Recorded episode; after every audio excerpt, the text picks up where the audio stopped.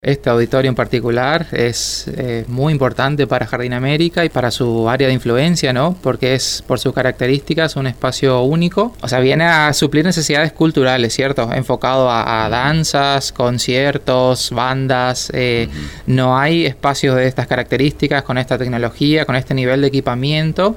Entonces, sin duda es un antes y un después y va a ayudar muchísimo, ¿sí?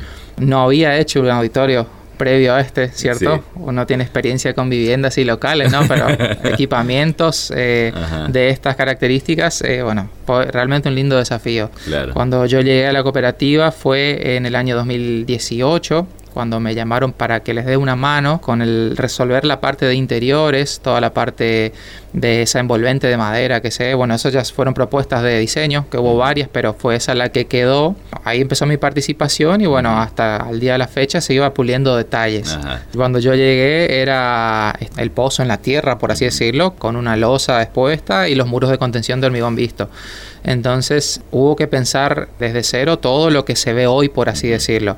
Esa envolvente que está puesta sobre una estructura metálica. Entonces hubo unos cuantos desafíos estructurales de, para sostener esa estructura, sostener esa madera. Acá hay un detalle técnico, o sea, la madera que se utilizó fue Kiri por sus buenas condiciones eh, acústicas y por su liviandad, como se iba a estar suspendido, no podía ser una, madera dura, ¿sí? Hablo mucho de la envolvente madera que porque por ahí esto es lo protagónico en el auditorio. Son todas esas, tablitas que se ven con cierta separación. Bueno, esas separaciones que se ven ahí eh, no son caprichosas, sino cumplen eh, con la parte de otorgar rugosidad a esa, a esa piel de madera para que cumpla con sus condiciones acústicas. Es uno de los requisitos principales, ¿no?